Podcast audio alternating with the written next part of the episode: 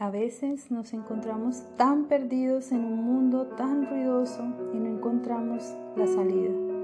Nos sentimos ahogados por los afanes de la vida y vemos pasar cada día las misericordias de Dios sin darnos cuenta de lo afortunado que somos.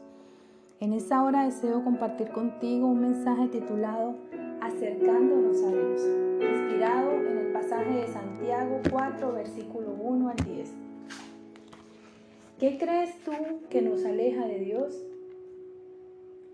Quizás llegan muchas respuestas a tu cabeza y Santiago nos da una en este pasaje. La amistad con el mundo. Pero ¿cómo así? ¿La amistad con el mundo nos aleja de Dios? La respuesta es sí. Y no porque Dios nos quiera tener a todos los cristianos en una lejana llanura, talareando y recolectando flores muy felices aunque suena muy chévere, Dios nos puso en el mundo y eso implica vivir en él. Sin embargo, lo que Santiago nos dice es que no podemos vivir para el mundo y sus malos deseos, porque eso sí nos aleja de Dios. Dice Santiago 1, ¿qué es lo que causa las disputas y las peleas entre ustedes? Y la explicación es sencilla esos conflictos son causados por los malos deseos que combaten en nuestro interior, los que nos lleva a preguntarnos, ¿cuáles son esos malos deseos? Dice Santiago, primero, desean lo que no tienen, más riquezas, más posesiones, reconocimiento, quizás un mejor estatus de vida, y eso aparentemente está bien, todos queremos cada día estar mejor, pero el verdadero problema es la segunda parte de este versículo. Dice, para conseguir eso que no tienen, dice Santiago, toman y hasta matan para conseguirlo. La célebre frase, el fin justifica los medios. Pero con Dios no funciona así. Por eso, desear lo que no tenemos y hacer cualquier cosa para conseguirlo nos aleja de Dios. Lo segundo, envidian lo que otros tienen. La envidia es uno de los sentimientos más arcaicos del hombre. Lo encontramos en los primeros libros de la Biblia, guerras, por envidia, destrucción. Por eso Dios lo escribió en los mandamientos establecidos para el hombre en Éxodo 20, 17, dice, no codicies la casa de tu prójimo, no codicies la mujer de tu prójimo, ni su siervo, ni su sierva, ni su buey, ni su burro, ni ninguna otra cosa que le pertenezca. Pero nos encanta todo lo que el otro tiene. Y como no puede obtenerlo, dice Santiago, hacen guerra para quitárselo. Increíble, ¿Por qué nos cuesta tanto disfrutar lo que sí tenemos por anhelar lo que no tenemos? Pero más increíble aún lo que la palabra nos revela. Dice, no tienen lo que desean porque no se lo piden a Dios. Tan sencillo como eso. O si se lo piden, no lo reciben porque piden con malas intenciones. Piensa un momento. ¿Presentas tus deseos delante de Dios para pedir que Él los provea? Ahora, ¿cuáles son las verdaderas motivaciones con las que pides? Aparentar, mostrarle a los demás lo que has alcanzado, sentirte superior, más grande y así menospreciar a los demás, o por el contrario, servirle a Dios y ser útil en sus manos. Porque dice el versículo 6, Dios se opone a los orgullosos, a aquellos que creen que todo lo que han alcanzado es producto de su mismo esfuerzo. Y pero da gracias a los humildes, a aquellos que reconocen su plena dependencia de Dios. Por eso la invitación de Santiago en este pasaje es acérquense a Dios y Él se acercará a ustedes. Eso lo encontramos en Santiago capítulo 4 versículo 8. Pero, ¿cómo nos dice la palabra que podemos hacerlo? ¿Cómo acercarnos a Dios? Lo primero que dice, lávense las manos.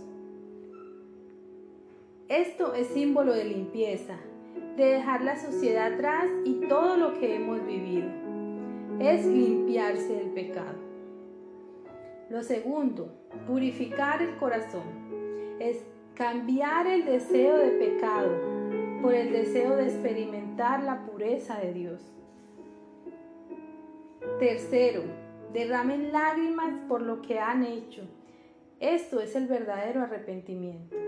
La palabra dice en Mateo 5:4, bienaventurados los que lloran, porque esto recibirán consolación. Y por último, que haya lamento y profundo dolor.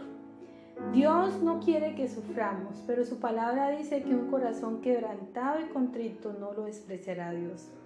Al mostrar nuestra tristeza por lo que éramos, reconocemos nuestro pecado y nuestra culpa para dejarlo atrás y tener un nuevo nacimiento en Cristo Jesús. Te invito para que en esta hora, en este tiempo que dispusiste para escuchar ese mensaje, puedas abrir tu corazón a Dios y acercarte a Él.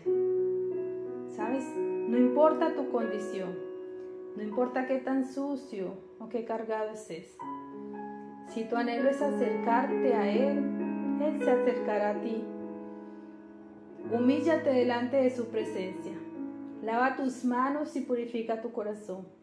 Reconoce a Cristo como tu Salvador y Él te perdonará y te levantará con honor.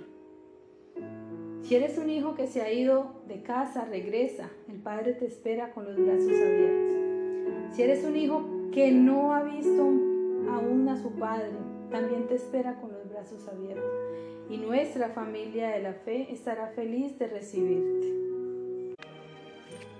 Sé que hay un mundo en mi interior, invisible a los demás, que requiere mi atención.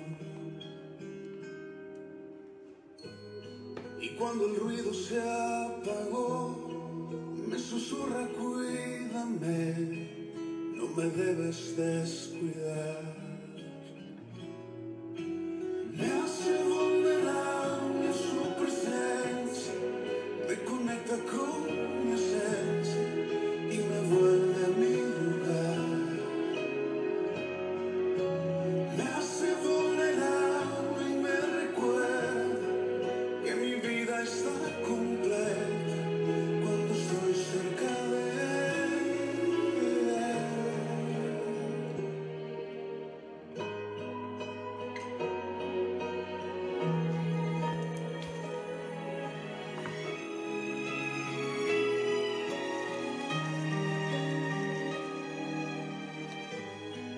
Cuando el alma empieza a hablar, debo escuchar su suave voz, debo inclinar a mi corazón.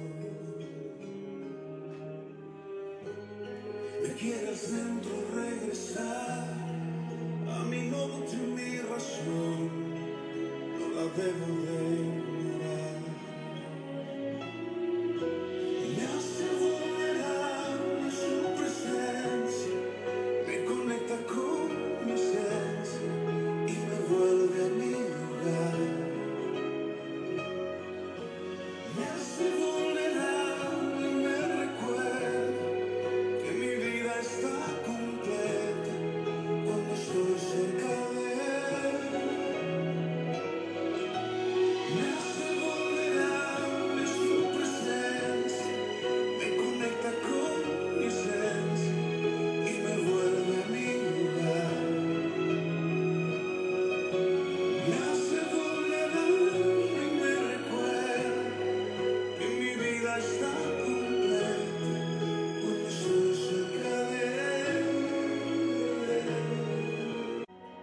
Recuerda, somos comunidad cristiana de fe Urabá, un lugar para la gente de hoy. Recuerda visitar nuestra página web www.comunifeurabá.com y estar enterado de todo lo que tenemos para ti. Bendiciones.